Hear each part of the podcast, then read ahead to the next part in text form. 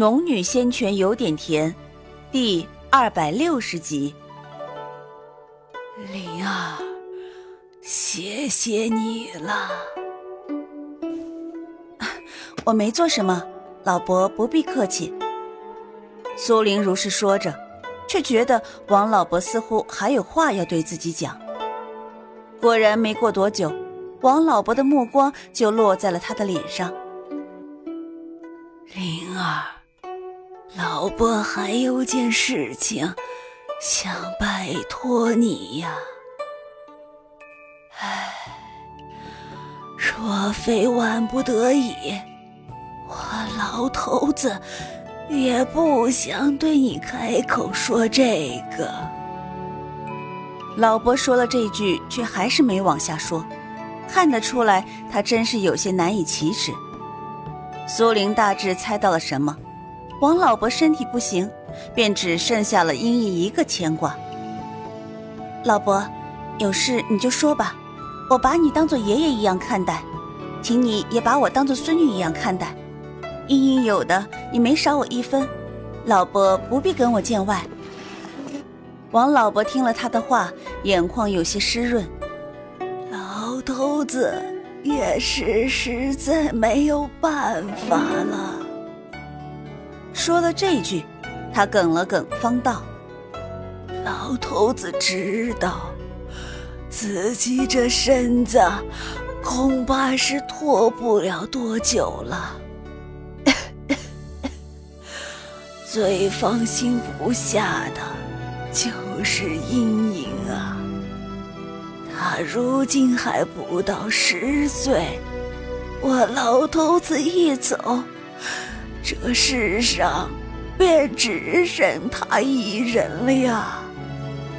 我知道你身份不凡，英英恐怕也没有福气跟在你身边。老头子只想拜托你，能给他找个好人家，收养了他。得空的时候，回来看看他是否生活的好，老头子也就放心了。苏玲尚未回答，倒是出去给王老伯拿饼子的阴影听到了，一下子冲了进来，趴到王老伯身前大哭起来：“ 爷爷，我不要被人收养。”我就一直跟着爷爷，爷爷会没事的，茵茵会一直陪着爷爷。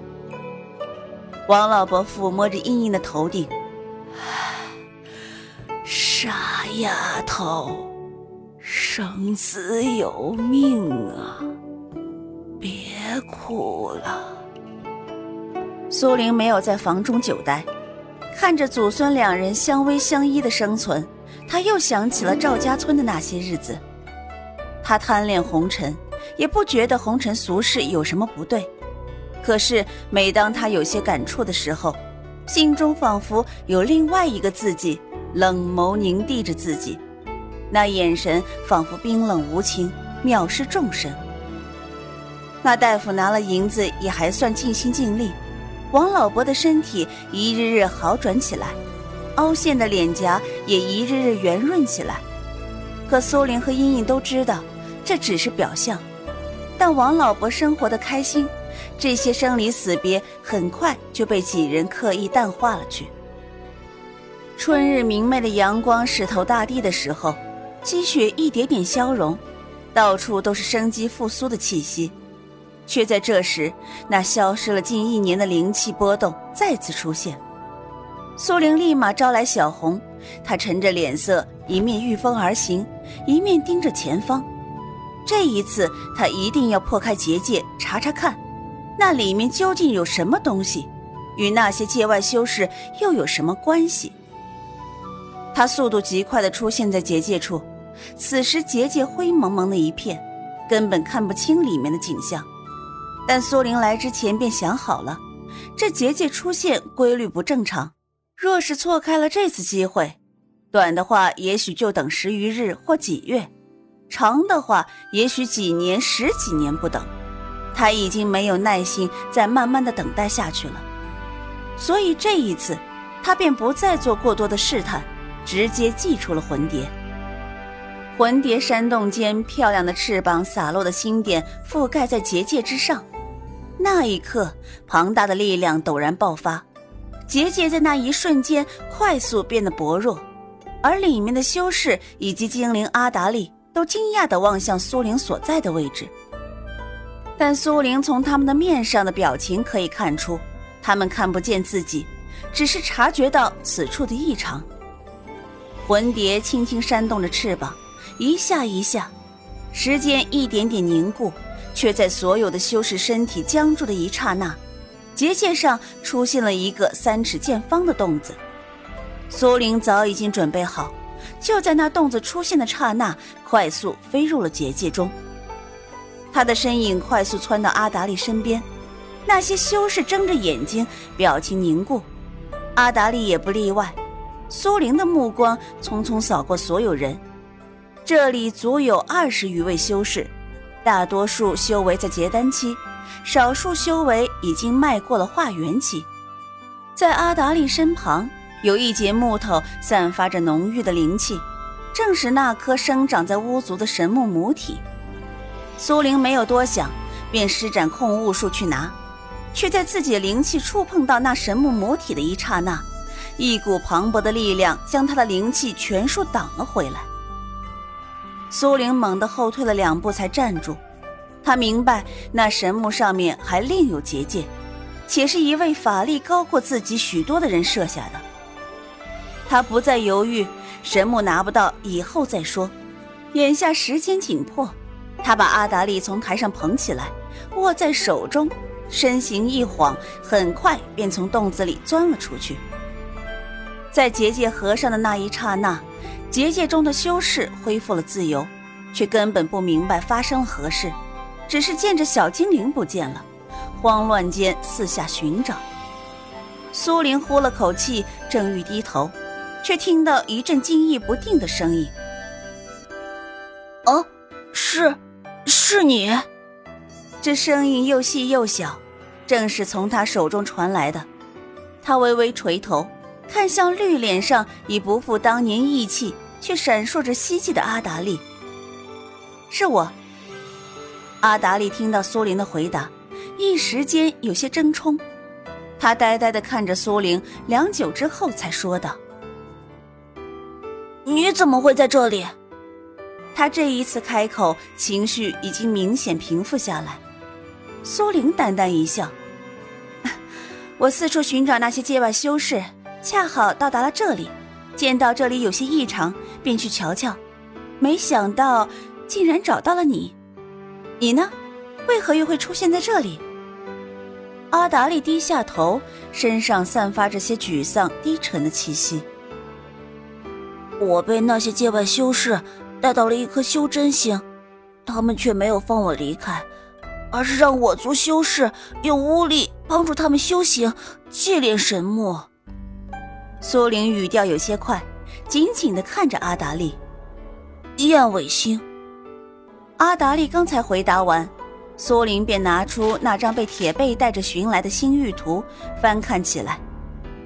上面无数密密麻麻的小星辰间。在南方边缘的地方，果真有一颗大星，名为燕尾星。这颗星球足足比红鸾星大了几十倍。苏玲微微一凛，低头看向另一只手中的阿达利。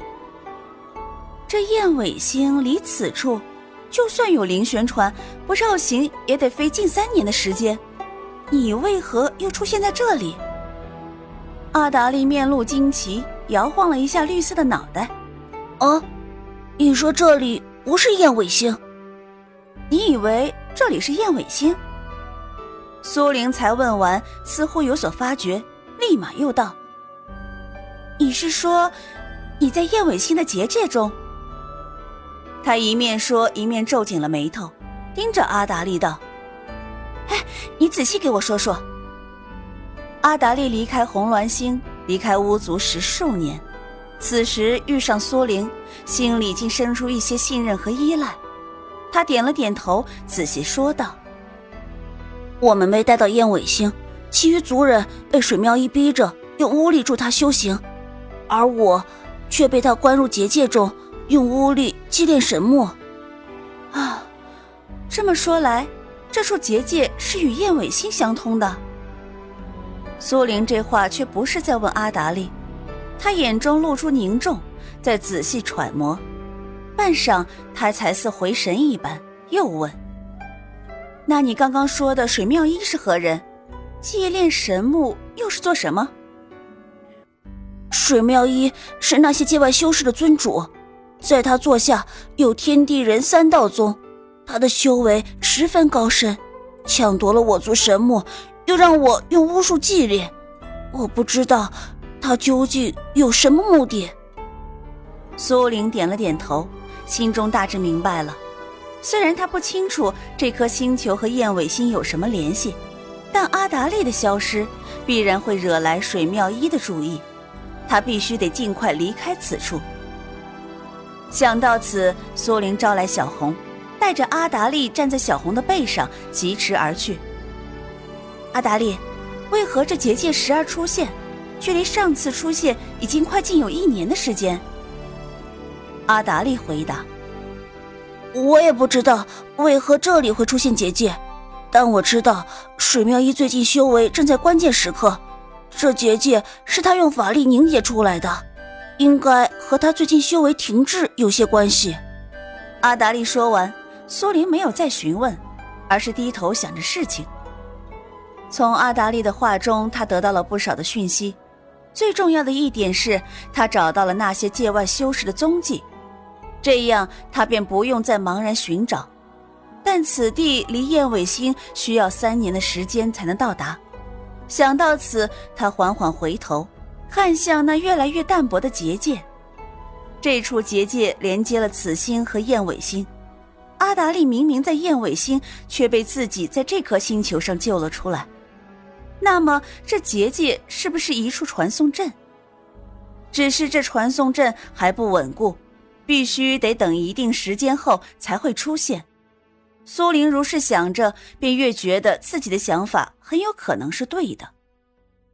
若自己的猜测真是对的，那么水妙一得知阿达利失踪，很有可能会来此寻他。